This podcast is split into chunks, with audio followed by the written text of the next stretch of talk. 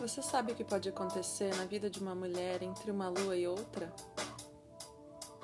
Eu sou a Manuela Escremin e esse é o podcast Quatro Luas.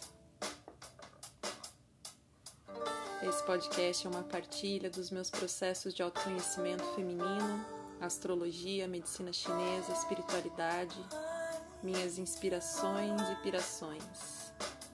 Se você é uma buscadora como eu, vamos juntas para uma nova versão de nós mesmas a cada alunação.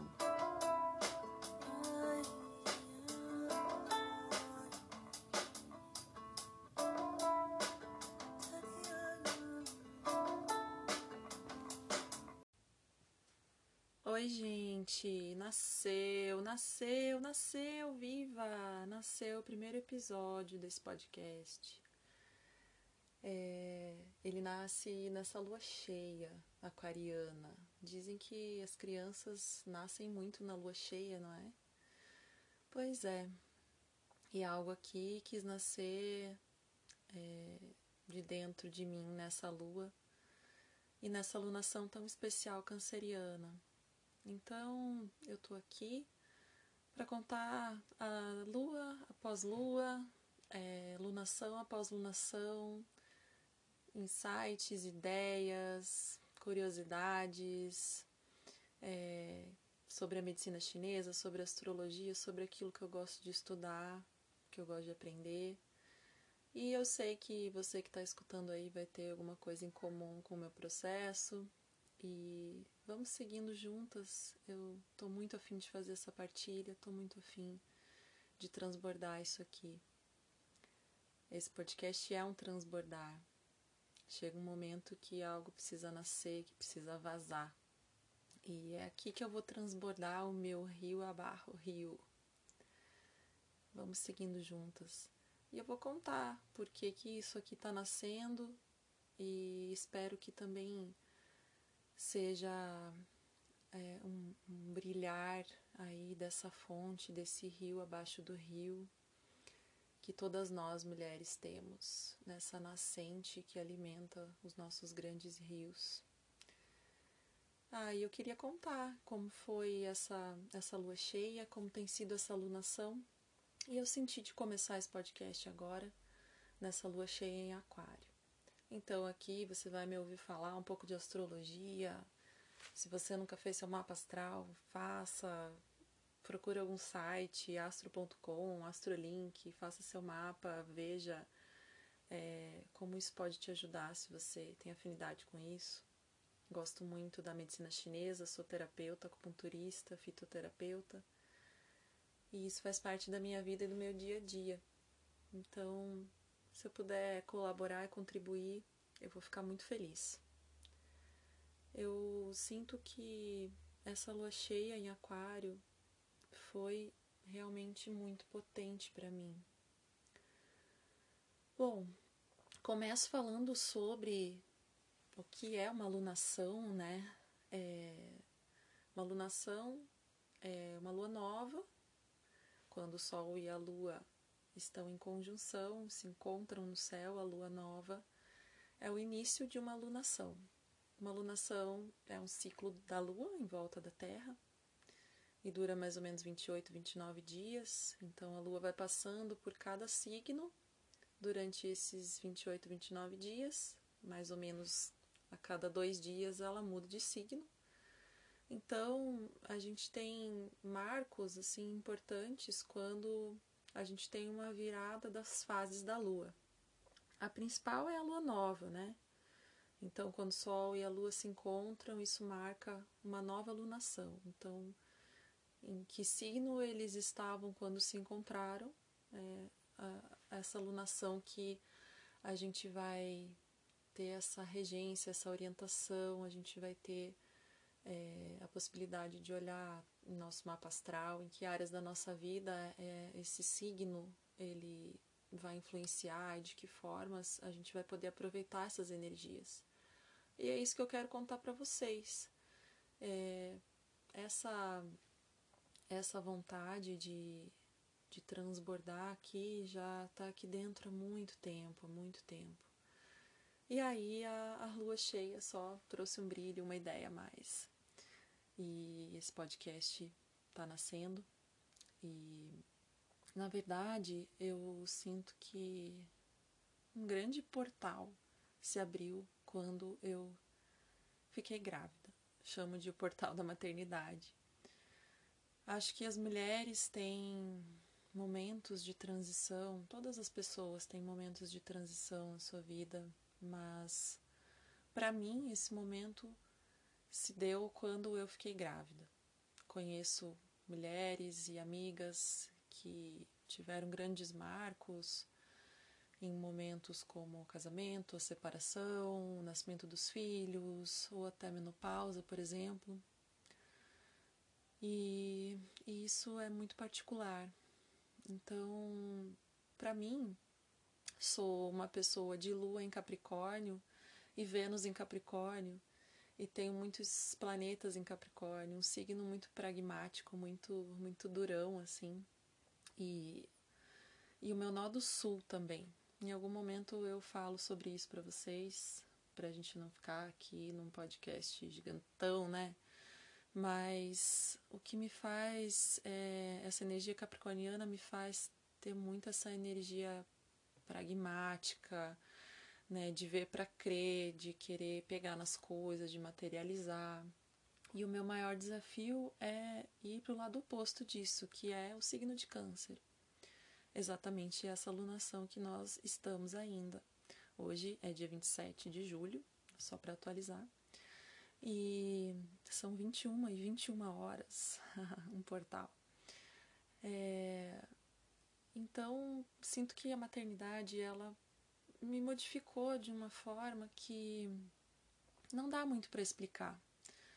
Isso é, são os processos que a gente vive na, na casa 12, né? na astrologia. A casa 12 fala sobre esses momentos que a gente passa por transformações, por é, processos realmente que nos modificam e que a gente não sabe nem dar o nome exatamente. Então, isso tudo vem acontecendo, isso não é super natural para mim, eu nunca fui uma pessoa super intuitiva, super sensível, médium, sei lá, nada disso, nada disso, exatamente o contrário, muito pé no chão, muito capricorniana, muito querendo, né, subir a montanha e conquistar e, e reconhecendo as minhas ambições. E, e o meu maior desafio é ir para esse outro lado, que é o lado do signo de Câncer, que é o sentir, que é a intuição, é a maternidade, né? No signo de Câncer é, fala muito sobre é, as questões do feminino, né? O regente do, desse signo é a Lua.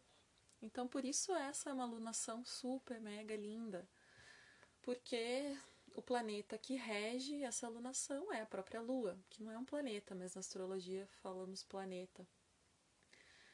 Então, é, a Lua nova em Câncer, né? O Sol e a Lua se encontraram lá.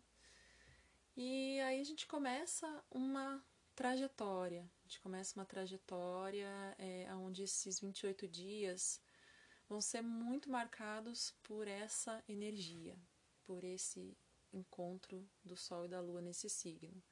E claro, todas as posições dos outros planetas né, no nosso mapa astral, no céu e, e as influências dos aspectos dos planetas também vão trazer características muito peculiares. Mas o fato é que aqui mexeu em muitas águas, mexeu em muitas águas. Câncer é um signo de água, e durante esse, esse tempo, é, a gente está na lua cheia agora, então são 15 dias mais ou menos, 14 dias, é, que as águas ficaram realmente muito claras, muito límpidas e a inspiração veio jorrando, jorrando mesmo. Eu gosto muito de utilizar a ferramenta da mandala lunar. Se você não tem, não conhece, em algum momento também vou falar mais sobre ela. Mas dá um Google lá que você vai ver o que é a mandala lunar. Eu não vou entrar nesse detalhe agora. mas costumo fazer meu, meu auto, minha autopercepção, meu monitoramento com a agenda mandala lunar. Ou qualquer caderninho, né, que você tenha um espaço em branco para você colocar sua criatividade ali para fora. Então, de novo, eu também não tinha esse hábito. Isso para mim foi sendo construído quando eu fiquei grávida. Realmente é, eu não tinha esse hábito, não tinha o hábito de escrever, não tinha o hábito de parar para me observar, a não ser em terapia, né? Enfim, aquele horário marcado que você tem com o terapeuta e sai dali e de repente volta para a vida. Então, isso foi importante, foi não foi supernatural, foi uma construção realmente, é, uma vontade de, de ir mais profundo. Vontade de ir mais profundo é coisa de escorpiana, né? Ascendente escorpião. Então, as escorpianas aí de sol ascendente também se identificam. É, a gente gosta de profundidade. Signo de água também, um signo de água que foi muito impactado no meu mapa é, nessa alunação. Aconteceram aspectos muito fortes entre os três signos de água, que são Câncer, Escorpião e Peixes. E com isso, uma clareza muito grande é, e essa vontade de transbordar essas águas todas. E como é difícil, né? Se eu não tivesse parado é, quando a minha filha nasceu, há um ano e meio atrás, a pandemia, que foi esse combo puerpério pandêmico, eu não teria me dado essa oportunidade de pausa eu sei que você aí também está sentindo que essa pausa foi boa para você. E especificamente nesse mês, que é o mês do inverno, né? Esse período do solstício de inverno. É, é um período que já pede o recolhimento, né? Tá frio lá fora. Não é pra gente ficar muito com a energia muito para fora é para a gente internalizar, é para a gente ficar dentro de casa, é para ficar dentro da nossa casinha interna, né? Então, pela filosofia taoísta, o, o inverno, a estação do inverno, está relacionada com a água e está relacionada com os rins, que também tem a ver com o nosso passado, a nossa raiz, ancestralidade, assim como o signo de câncer. Tem a ver com a família, tem a ver com o passado, tem a ver com a nossa mãe, e com as nossas emoções, né, com essa casa interna que a gente tem. E acho que nesse mês resolvi acolher um pedido de fazer um mini retiro. Fazer um mini retiro é, do jeito que dá aqui, com criança pequena. É, fazer as minhas meditações diárias, não, não quebrar esse ciclo, né? Fazer o maior esforço para não quebrar esse ciclo, mas também se quebrar, tudo certo. Tudo que eu quero quebrar mais é essa rigidez. Isso sim, eu quero. E integrar essa percepção de que eu não preciso dela e quanto isso bloqueia minha criatividade. Então, sim, é, esse período tem sido realmente muito criativo, onde muitos downloads cósmicos acontecem, muitos encontros maravilhosos, é, mesmo online, é, tem acontecido e tem sido muito nutridores. E aí, né, todas nós temos na cabeceira da nossa cama o livro Mulheres que Correm com os Lobos. Temos, né? Eu comprei esse livro há tanto tempo e ele ficou fechado por um tempão, assim, nem sei quanto. Porque eu não conseguia ler. Eu não conseguia. Isso foi antes de eu ficar grávida. Eu li aquelas palavras e aquilo eu tinha que ler de novo, eu não entendia, eu não, não sentia, não conseguia me conectar com aquilo. E ficava com aquele livro pra lá e pra cá, aqui em casa e tal. Aí de repente ele fluiu. Comecei a ler, comecei a, a me sintonizar com as histórias. E nessa alunação sempre vinha essa frase: rio abarro rio, rio abarro rio. E eu nem lembrava qual era esse conto, só lembrava que eu já tinha lido essa frase nesse livro e, aquela, e aquilo ficou na minha cabeça ali por alguns dias até que eu resolvi abrir o livro.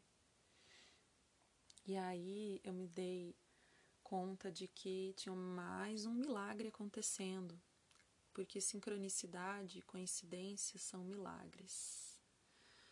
Diz Shri Bhagavan que quando a gente começa a ver milagres onde antes, onde antes a gente via as coincidências, os milagres começam a acontecer. E realmente milagres estão acontecendo. É, esse capítulo 10 se chama As Águas Claras, o sustento da, via, da vida criativa. Eu vou trazer algum trecho aqui. É óbvio que a criatividade emana de algo que surge cresce, toma impulso, se avoluma e se derrama para dentro de nós, em vez de ser algo que fica simplesmente parado, em algum ponto à espera de que possamos, não importa depois de quantos rodeios, encontrar algum meio de chegar até ele. Nesse sentido, jamais podemos perder nossa criatividade. Ela está sempre ali, preenchendo-nos ou então entrando em colisão com quaisquer obstáculos que sejam colocados no seu caminho. Se ela não descobrir nenhuma abertura até nós, ela recua, acumula energia e investe novamente até conseguir abrir passagem. Os únicos meios para podermos evitar sua insistente energia consistem em construir continuamente obstáculos contra ela ou permitir que ela seja envenenada pela negligência e pelo negativismo destrutivo. Puxa, isso foi realmente avassalador. Esse capítulo todo foi muito avassalador para mim. E imediatamente tive essas ideias de desse projeto, do podcast, de tantos outros que percorrem aqui a minha mente fervilhante. E, e realmente foi muito simbólico um capítulo sobre a criatividade, sobre é, esse rio e essa nascente que a gente possui e que a gente precisa cuidar muito bem dessa nascente. E também entendendo que a mulher selvagem, ela sabe que essa criatividade, essa produtividade é cíclica, de que ela tem um ápice, assim como a lua, e em algum momento ela mingua e morre. O fato é que a gente constrói os obstáculos, como ela fala, querendo se manter sempre criativo, querendo se manter sempre bem, sempre de bom humor, e a gente acaba não percebendo que existe um ciclo, que existe uma morte para que a vida possa ressurgir. Enfim, essa lua cheia me convidou, especialmente porque é uma lua em Aquário. E o signo de Aquário é um signo que fala de coletividade, é um signo que fala muito de espalhar uma mensagem para a sociedade é, através, hoje, né, através das redes sociais, da internet. Né, a, internet tem tudo a ver com esse signo de Aquário. E também tem tudo a ver com esse impulso criativo, com essa, com essa faísca, com esse raio de criatividade que vem. É, o, o planeta Urano é o regente de, de Aquário, então é, Urano traz essa energia de ser é, inovador, de romper com paradigmas, de trazer algo novo, surpreender. Então, eu acho que a gente sempre tem que partir do princípio de que plantamos uma semente na lua nova. Então, eu plantei uma semente na lua nova em Câncer. Eu estava disposta a me retirar, a meditar, a fazer o mínimo esforço, porque a minha rotina permitia. E esperando que isso fosse colhido na lua cheia. Então, semeamos na lua nova, cultivamos, damos aguinha, fazemos crescer na lua crescente E na lua cheia a gente vê frutificado, assim como a árvore, né? Na lua cheia a seiva está nos galhos, nos frutos, é a melhor época para se colher frutos, é a lua cheia. Se você quer colher plantas para fazer chás, você também pode colher na lua cheia. Se você vai utilizar folhas, se você vai utilizar flores. É, se você for utilizar uma raiz, a melhor época para colher é a lua nova, quando a seiva está toda na raiz. Esse mês a gente colheu aqui raiz de cúrcuma, açafrão da terra, colhemos na lua nova, tivemos uma colheita maravilhosa. Então, é, a lua cheia veio trazer para mim essa necessidade de transbordar esse conteúdo todo psíquico, transbordar realmente, essa é a palavra que eu encontro, e, e transbordar e compartilhar com outras mulheres que eu sei também que estão vivendo processos muito parecidos. A ideia é sair realmente é, do julgamento, da zona de conforto e colocar aqui a vulnerabilidade à prova. Eu acho que isso é muito saudável, pelo menos para mim. É, eu acho que a gente pode olhar essa lua cheia como uma conclusão de um ciclo que começou há seis meses atrás. E é muito bom quando a gente tem os registros, porque a gente volta nas páginas encontra lá quem era esse eu há seis meses atrás. Costumo fazer muito essa autoobservação e quando a gente tem uma lua nova, né, como a gente teve a lua em Câncer, né? A nossa próxima lua vai ser a lua em Leão. Então a gente daqui seis meses vai ter uma lua cheia no signo de Câncer. Então o que a gente plantou nessa lua, nessa lua nova, a gente vai colher um, uma pequena parte, uma, um fragmento desse processo, ou a gente vai vislumbrar isso na lua cheia seguinte, né? É, e a gente vai encerrar esse processo em seis meses, quando a lua estiver cheia no signo de Câncer.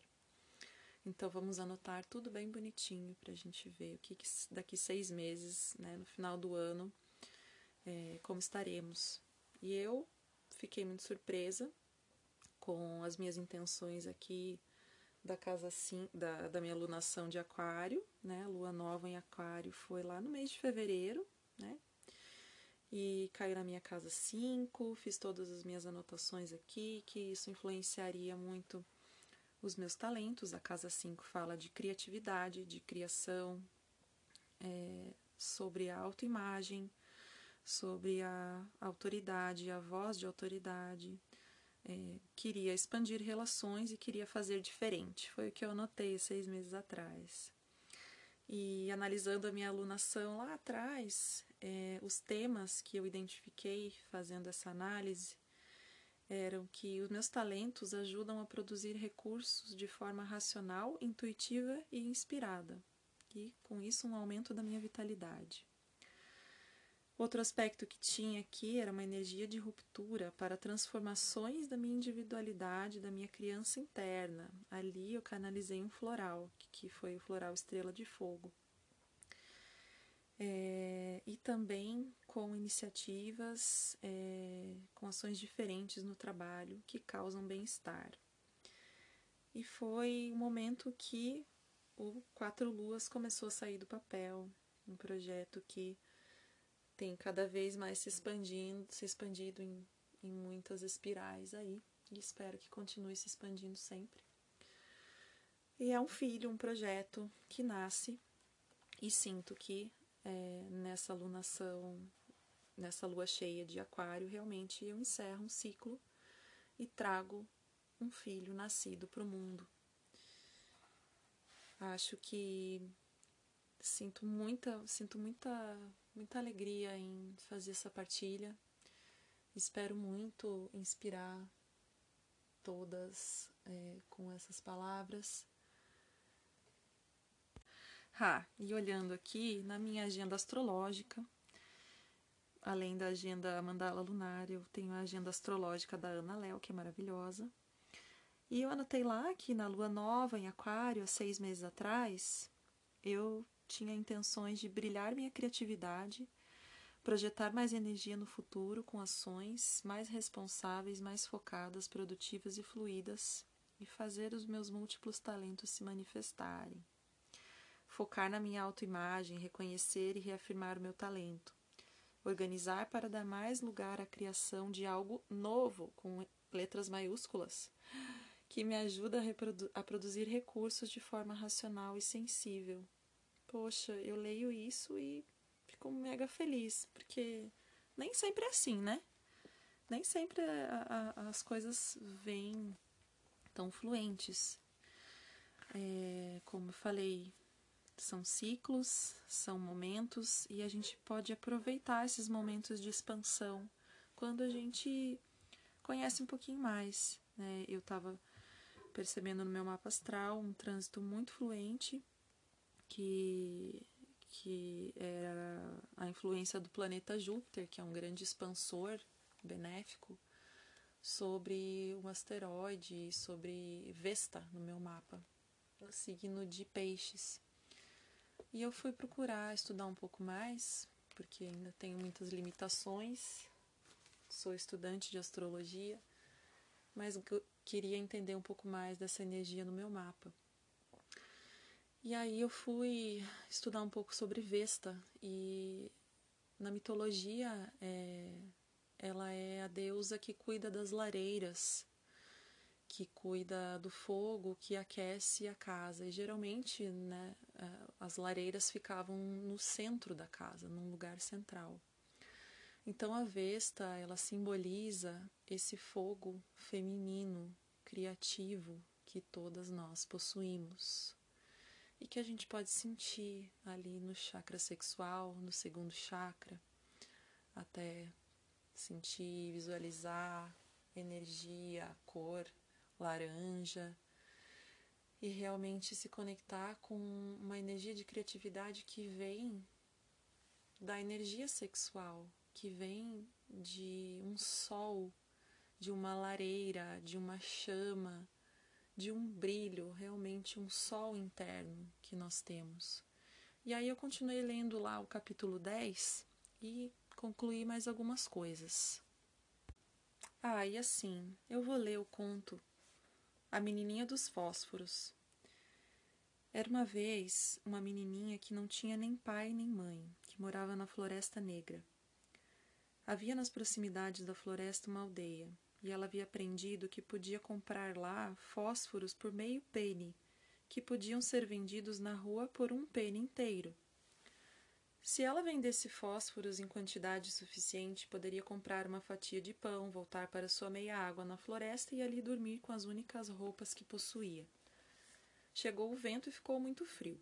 Ela não tinha sapatos e seu casaco era tão fino que chegava a ser transparente. Seus pés há muito haviam passado do ponto de estar azuis de frio. Seus dedos dos pés estavam brancos, assim como os dedos das mãos e a ponta do nariz.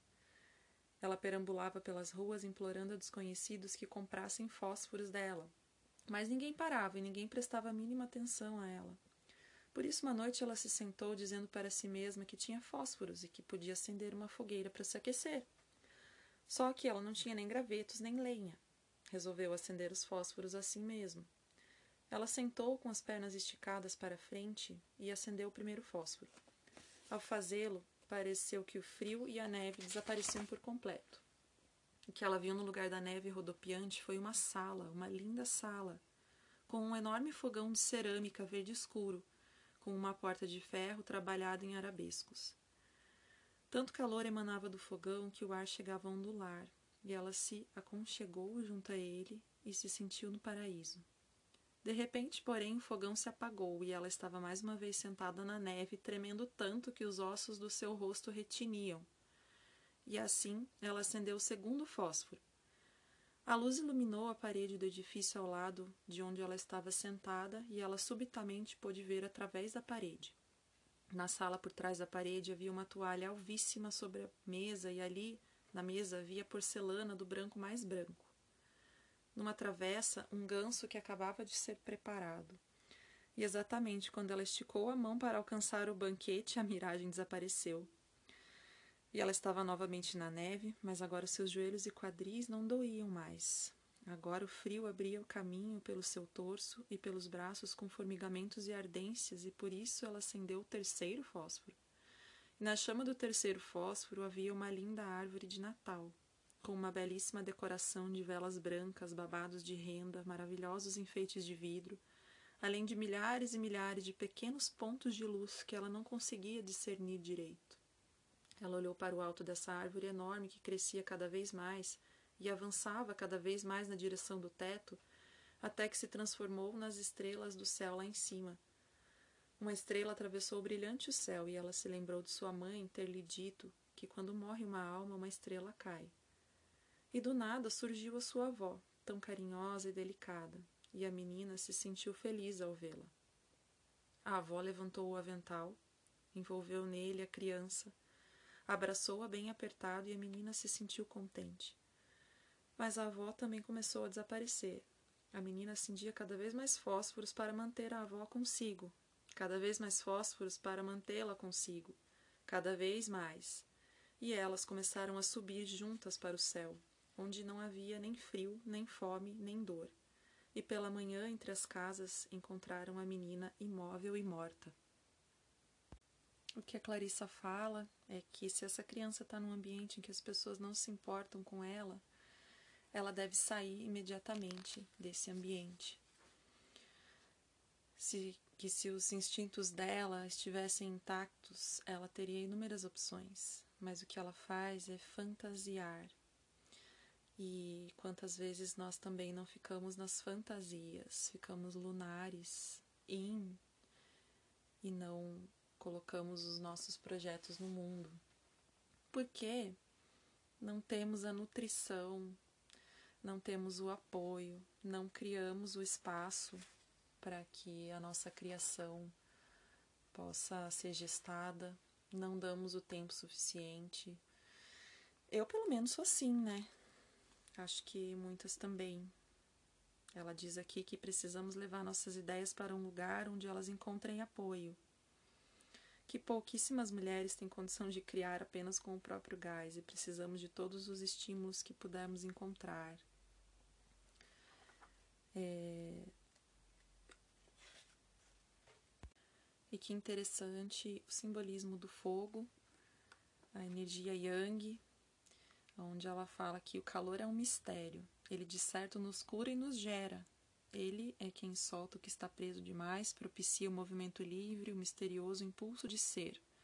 O primeiro voo das ideias novas. Não importa o que o calor seja, ele aproxima as pessoas cada vez mais.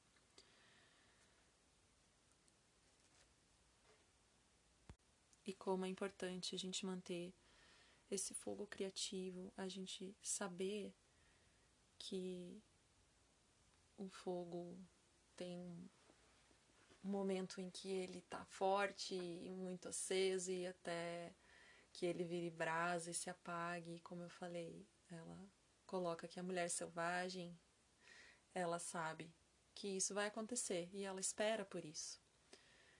Como é que a gente coloca mais lenha nessa fogueira da nossa vesta, nossa criatividade, essa chama, essa lareira interior? é, nutrindo umas às outras, sem dúvida, nos renovando através do respeito aos nossos ciclos, conhecendo o nosso momento. E a astrologia, a análise das lunações é uma ferramenta maravilhosa para a gente direcionar nossa energia, criar expectativas e colocar energia onde ela deve ser colocada e ter mais clareza é, amigos que a amem e tenham carinho pela sua vida criativa são os melhores sóis do mundo. Quando uma mulher como a menininha dos fósforos não tem nenhum amigo, ela também se sente congelada de angústia, bem como às vezes de raiva.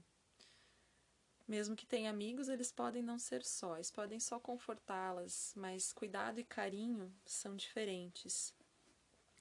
Cuidado é quando você tem uma planta doente que você mantém num armário escuro e você lhe diz palavras tranquilizadoras. Isso é consolo. Se você tira a planta do armário e a põe ao sol, lhe dá algo para beber e depois conversa com ela, isso é cuidado e carinho. Era isso que eu queria trazer aqui nesse episódio, no primeiro episódio desse podcast, Quatro Luas. São tantas coisas para compartilhar, mas sinto que já é o suficiente. A cada lua, a cada fase da lua, eu pretendo vir aqui contar um pouquinho para vocês das minhas percepções e também transbordar com vocês, acender o fogo criativo e criar esse espaço de partilha sincera, honesta e profunda. Até o próximo episódio.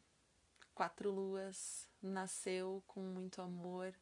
Eu estou muito feliz. Obrigada por quem ouviu até aqui e até o próximo.